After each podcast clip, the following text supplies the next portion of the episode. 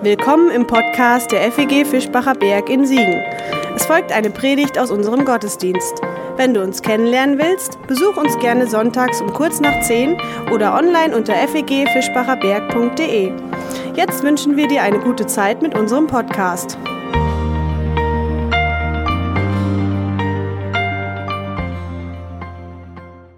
Jahreswechselzeit, die wir immer noch haben. Heute Morgen hat mir auch noch jemand ein frohes neues Jahr gewünscht. Diese Jahreswechselzeit, die ist immer auch Jahreslosungszeit. Ich glaube, die meisten Gemeinden haben es schon durch, das irgendwie am ersten Sonntag gemacht. Mit etwas Verspätung springen wir jetzt auch noch auf diesen Zug auf. Ich glaube, hilf meinem Unglauben. Mit der Jahreslosung 2020 ist das ständige Mit- und Ineinander, das zu und gegeneinander von Glaube und Unglaube angesprochen. Das macht mich neugierig. Ich will wissen, was es mit diesem Unglauben auf sich hat. Und wir werden in der Serie dieses Wort mal verfolgen. Unglaube, griechisch Apistia, quer durch das Neue Testament. Das taucht in dieser Form nur insgesamt elfmal im ganzen Neuen Testament auf. Wir machen daraus sieben Predigten. Ich dachte, eine Predigt zum Unglauben, das reicht mir nicht. Wir machen daraus sieben Episoden und suchen nach unterschiedlichen Aspekten, unterschiedlichen Perspektiven auf den Unglauben mit diesem Wort Unglaube. Übrigens, unter feg.church/unglaube könnt ihr ein bisschen Material noch mitverfolgen, könnt alle Texte mitlesen. Da gibt es eine Seite mit auch noch ein paar Downloads und mehr. Also für diesen Gottesdienst, diese Predigt und auch die nächsten ist die geräuschlose Nutzung der Mobiltelefone ausdrücklich erlaubt. Also wer damit was anfangen kann, darf das jetzt gerne auch scannen. Ähm, sonst einfach unter der Adresse. Wir tauchen ein direkt in die Geschichte, aus der die Jahreslosung stammt. Es ist eine Erzählung, die dramatisch gut zu einem Gottesdienst mit Kindersegnung passt. Auch wenn es keine Predigt zur Kindersegnung wird. Ich lese uns die Erzählung aus Markus 9 einmal vor nach der Einheitsübersetzung mit etwas Vorlauf. Markus 9 ab Vers 2. Sechs Tage danach nahm Jesus Petrus, Jakobus und Johannes beiseite und führte sie auf einen hohen Berg, aber nur sie allein und er wurde vor ihren Augen verwandelt. Seine Kleider wurden strahlend weiß, so weiß, wie sie auf Erden kein Bleicher machen kann. Da erschien vor ihren Augen Elia und mit ihm Mose und sie redeten mit Jesus. Petrus sagte zu Jesus, Rabbi, es ist gut, dass wir hier sind. Wir wollen drei Hütten bauen, eine für dich, eine für Mose und eine für Elia. Da kam eine Wolke und warf ihren Schatten auf sie, und aus der Wolke rief eine Stimme, das ist mein geliebter Sohn.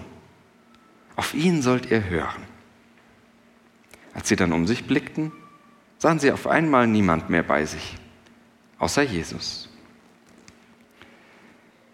Als sie zu den anderen Jüngern zurückkamen, sahen sie eine große Menschenmenge um sie versammelt und Schriftgelehrte, die mit ihnen stritten. Sobald die Leute Jesus sahen, liefen sie in großer Erregung auf ihn zu und begrüßten ihn. Er fragte sie, warum streitet ihr mit ihnen? Einer aus der Menge antwortete ihm, Meister, ich habe meinen Sohn zu dir gebracht, er ist von einem stummen Geist besessen. Immer wenn der Geist ihn überfällt, wirft er ihn zu Boden. Und meinem Sohn tritt Schaum vor den Mund. Er knirscht mit den Zähnen und wird starr. Ich habe schon deine Jünger gebeten, den Geist auszutreiben, aber sie hatten nicht die Kraft dazu. Da sagte er zu ihnen, O du ungläubige Generation. Wie lange muss ich noch bei euch sein? Wie lange muss ich euch noch ertragen? Bringt ihn zu mir.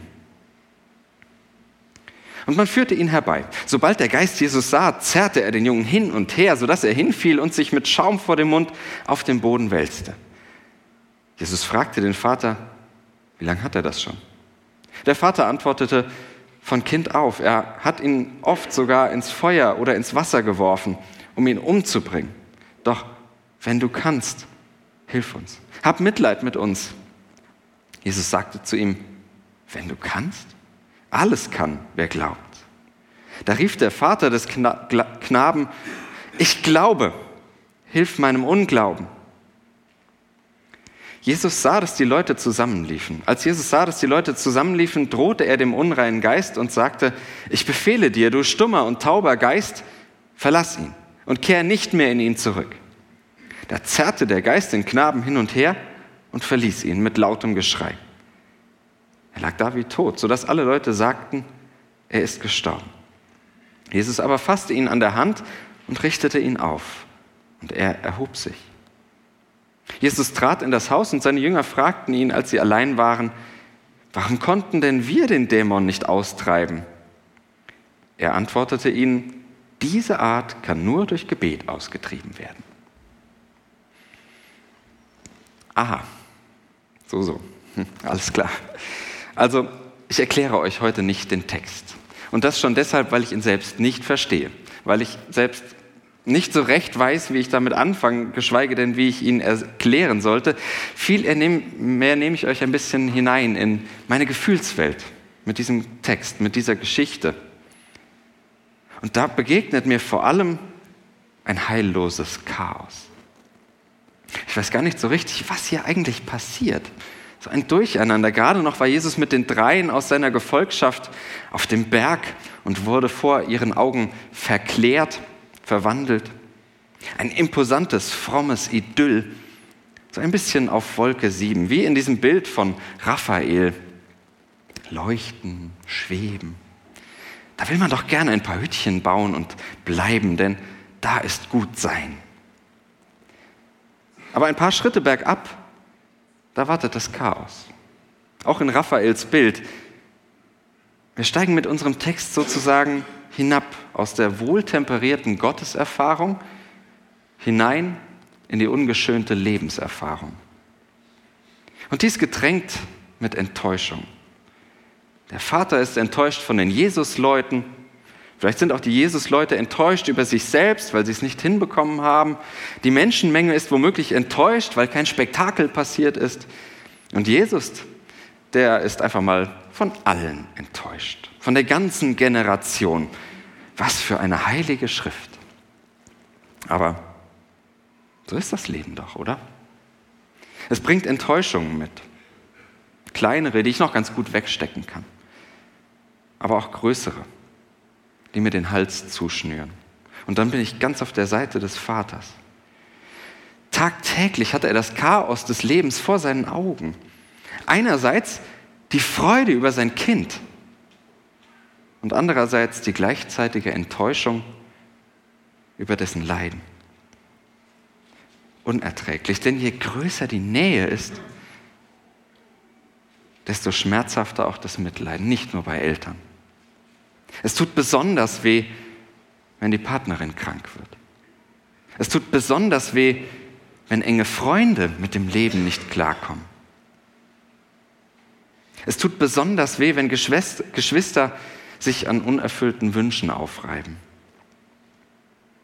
Und vermutlich braucht es eigentlich Jahrzehnte, um zu durchdringen, was dieser leicht dahergesagte Satz tatsächlich bedeutet. Dieser Satz, dass Freud und Leid oft eng beieinander liegen. Unsere Geschichte, die weiß etwas davon, von den Enttäuschungen am Leben selbst. Nicht, weil es diese oder jene Gemeinheit mit mir spielt, sondern weil das Leben genau so einfach ist. Weil es das Leben gar nicht anders gibt als im Miteinander von Freude und Leiden. Vielleicht ist unser Text mit diesen beiden gegensätzlichen Szenen tatsächlich ein Enttäuschungstext. Enttäuschung. Er bewahrt mich vor der Täuschung, als könnte das Leben immer nur in Bergeshöhen und in Wolken verhüllt geschehen. Als wäre das Leben immer nur ein Ort, an dem es sich gut anfühlt zu sein. Oft genug ist im Leben eben doch kein Platz, um Hütten zu bauen. Und mich beschäftigt, dass mittendrin in dieser Szene die Jesus-Leute stehen. Denn das sind die, die nicht helfen können. Das sind die, die nicht helfen können. Und da muss ich schlucken, denn das bin ja ich. Das sind wir als Gemeinde. Kirche als Ort der Enttäuschung. weil sie nicht helfen kann. Weil sie lieber mit anderen streitet, als ihre Kräfte auf das echte Leben zu richten. O, wir ungläubige Gemeindegeneration. Lieber verbeißen wir uns in irgendwelche Buchstaben, als uns vom Geist des Lebens küssen zu lassen. Wir machen lieber viele Worte über die erlaubten und unerlaubten Formen der Liebe, als dem einen Wort der göttlichen Liebe einfach zu folgen. Lieber klammern wir uns an ewige Wahrheiten, als uns an die Hand nehmen zu lassen und die wahre Ewigkeit im Hier und Jetzt zu entdecken. Kein Wunder, dass wir keine Kraft für Wunder haben. Unglaube ist für mich da, wo der Glaube an das echte Leben verschwimmt. Wenn ich der Täuschung aufsetze, das Leben wäre immer verklärt oder wenn ich es selbst verkläre. Unglaube ist dann vielleicht der Versuch, das Leben zu perfektionieren, es besser oder manchmal auch, das ist vielleicht eher Gemeindesache, es schlechter zu machen, als es ist. Unglaube, das ist für mich besonders der Versuch, es selbst zu machen und das Leben selbst wuppen zu wollen. Vielleicht ist ja das genau der merkwürdige Vorwurf von Jesus, dass sie ihn außen vor gelassen haben. Ihn, der doch genau dieses echte Leben aus Freude und Leid verkörpert, in seinem Chaos aus himmlischer Freude und abgrundtiefem Leiden. Der mit seiner ganzen Person dafür steht, das Leben zu enttäuschen, Leben zu zeigen, wie es ist, mehr noch es anzunehmen, wie es ist. Schmerzhaft und heilig, leidvoll und verklärt, eben ganz menschlich und göttlich, wie er, wie seine Geschichte, er, in dem wir das echte Leben entdecken. Er ruft, O du ungläubige Generation, bringt ihn doch zu mir. Was passiert dann? Was passiert, wenn ich mein Leben mit dem echten Leben konfrontiere? Mit diesem Jesus-Leben aus Höhen und Tiefen, so wie es ist. Wenn beides zusammenkommt, dann kann es passieren, dass es mir entgleitet, mein Leben. Denn in der Regel führe ich mein Leben auf dem Berg und am liebsten auf dem Berg, auf dem Berg der Verklärung. Ich wache morgens im warmen Bett auf, stöpsel mir vollautomatisch meinen ersten Kaffee und gehe in mein Büro, um die Welt zu retten. Das ist mein echtes Leben. Das ist aber irgendwie auch nur täuschend, echt. Aber manchmal findet das Chaotische seinen Weg auf meinen Berg oder ich den Weg vom Berg herab vielleicht sogar, wie man es nimmt. Manchmal durch Nachrichten, manchmal durch Bilder, manchmal durchs Nachdenken und manchmal durchs eigene Erleben. Das Leben entgleitet mir. Bei allem, womit ich ganz gut zurechtkomme, drängt sich mir manchmal dann doch plötzlich dieses Gefühl auf, ich habe rein gar nichts in der Hand. Ja, irgendwie läuft mein Leben, aber da ist auch diese leise Ahnung, dass das Leben insgesamt mehr als gefährdet ist. Ich habe das nicht oft, aber in letzter Zeit öfter und mein Eindruck ist, dass viele Menschen das in letzter Zeit öfter haben, so ein Zusammenzucken vor dem Leben. Ein Zusammenzucken vor dem, was da noch auf uns zukommt. Ein Erschrecken vor den Herausforderungen, die das Leben noch für uns und erst recht für folgende Generationen bereithält. Für unsere Kinder, Enkelkinder, für Nichten und Neffen. Und für einen kurzen Moment verzweifle ich daran, dass ich nichts tun kann. Mein Leben entgleitet mir. So fühlt es sich zumindest manchmal an. Ja, ich glaube an das Leben, aber irgendwie auch nicht.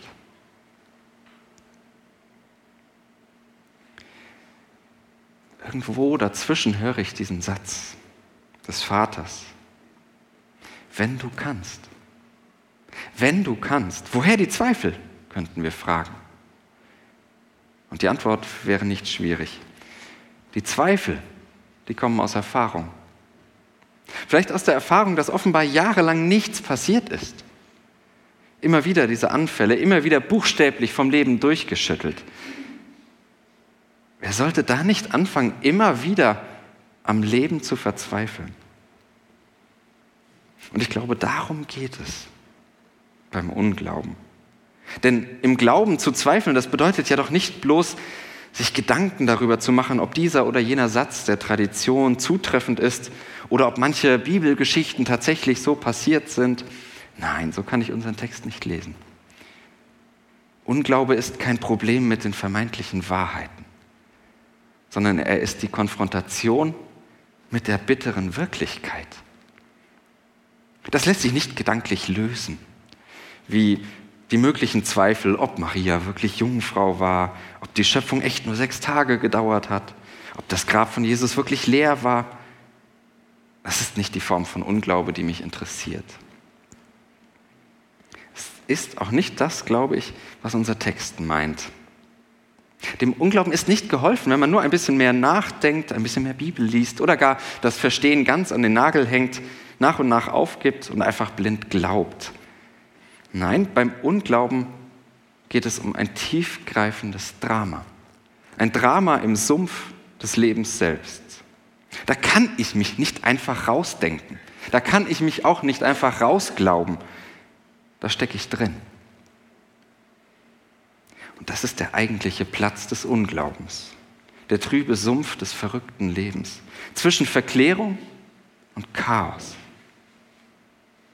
Unglaube das ist die Verzweiflung am Leben selbst. Unglaube ist die Verzweiflung am Leben selbst. Ich glaube, der Unglaube des Menschen in unserer Geschichte ist genau dieser Sumpf des Lebens. Die enttäuschende Erfahrung gegen alle verklärende Hoffnung. Es ist die Frage, ja, wie soll ich denn bei all dem noch glauben? Dabei würde ich so gern. Hilf mir. Es folgt das Spektakel im Text. Aber wenn ich in diesem Text stecken bleibe, dann weiß ich damit wenig anzufangen. Dann finde ich sie ihn sogar gefährlich, denn das ist nicht das Leben. Bloß die Worte der Erzählung betrachtet wird Jesus hier zum Deus ex machina eines antiken Theaterstückes. Wenn die Situation verfahren ist, dann zaubere dir einen Gott aus dem Hut und der bringt alles wieder in Ordnung. So einfach ist es nicht. Vielleicht hoffst du das irgendwie und vielleicht hoffe ich das auch irgendwie. Und doch haben wir genauso erlebt, dass es nicht so ist. Dass es nicht so war und dass es höchstwahrscheinlich auch nie so einfach sein wird. Und auch darin ist mir die Geschichte eine Erzählung der Enttäuschung. Weil ich definitiv enttäuscht werde, wenn ich sie und ihren Zauber Jesus zur Regel mache und mir einbilde, es wäre immer so. Aber vielleicht ist die Erzählung viel sanfter. Vielleicht will sie ja gar nicht so sehr im Detail betrachtet werden. Vielleicht ist es okay, am Ende nicht viel mehr in ihr zu hören, als dieses eine Wort vom Anfang.